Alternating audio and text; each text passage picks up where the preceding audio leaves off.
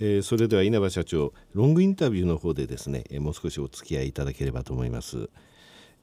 えー、よろしくお願いします。よろしくお願いします。えー、御社のですねショートバージョンの方を取らせていただきまして、えー、非常に幅広い、えー、部分をカバーされているお話がありましたが、もっともっとですね御社のその強さ特徴っていう部分をですねお話しいただければと思うんですが、はい。えー、当社が扱う事業は、まあ、それ自体が大変幅広くて、まあ、ショートバージョンの方では先ほど5つの分類、まあ、スポーツをはじめ、えー、ご紹介いたしましたけれども、ね、まあ、あのような幅広い業務それから今度は顧客に目を移しますと、えー、これは官庁から自治体企業や競技団体学校などともう様々です。でこの事業の幅それから顧客の、まあ、種類この組み合わせから生まれるビジネスの在り方というのは大変バラエティに富んでおりまして社会の変化に対するリスクがうまく分散されていると考えています。なるほど、えー、ショートの方でご説明いただきました部門ですがスポーツ部門、えー、セレモニー部門セールスプロモーション部門フェスティバル部門そしてコンベンション部門でございました、えー、これショートの方でですね一つ一つご説明いただきましたがえ本当に広いわけなんですね。その中で、えー、実際のクライアント顧客層のお話が今出たわけですが広いというのは競技団体、えー、それから自治体さんもそうですよね。あとはいわゆる民間企業さんの反則も入りますしあと広告代理店さんからの依頼とか、えー、セレスポさんじゃないとできないからお願いっていうそういうのがやっぱりあるわけですよね。ね。はい、なるほど、えー、となると部門がこれだけ広くそして顧客も広いってことですね。学校なんかもやっぱり入ってきますか？学校も入ります、はい、各種式典などをよく取り扱わせていただいてなるほど、はい。えー、その顧客と実際行われているイベント部門さあそして御社の強さというところなんですがえー、他に何か特徴はございますでしょうか？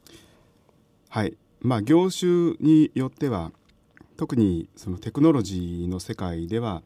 何かイノベーションが出るとそれまでの優位性があっという間になくなり陳腐化する。なるほど、まあ、こういうリスクがあると思います。はい、まあ、一方我々の扱っていることは、まあ、形はイベントあるいはスポーツということに外形はなっておりますけれども、まあ、実際には願うあるいは祝う団結する広める記録する競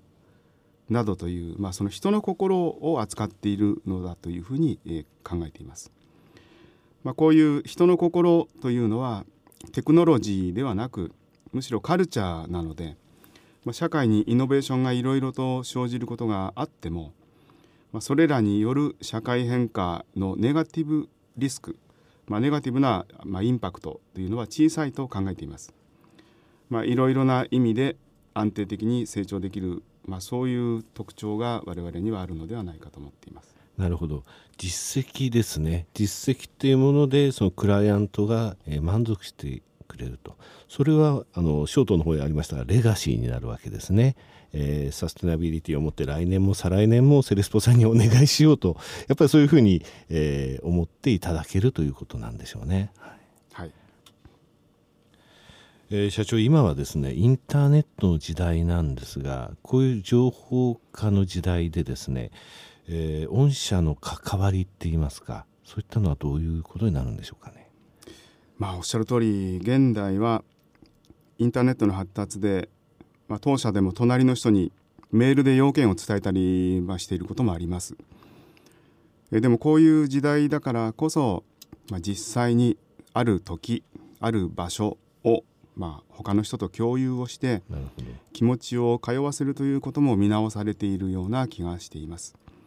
え例えばサッカーの日本代表戦の夜に渋谷が若者で埋まるのも、まあ、そういうことではないのかなと、え考えています。まあ、ネットが出てきたからこそそのバーチャルなものでは満たされない人間としての実感、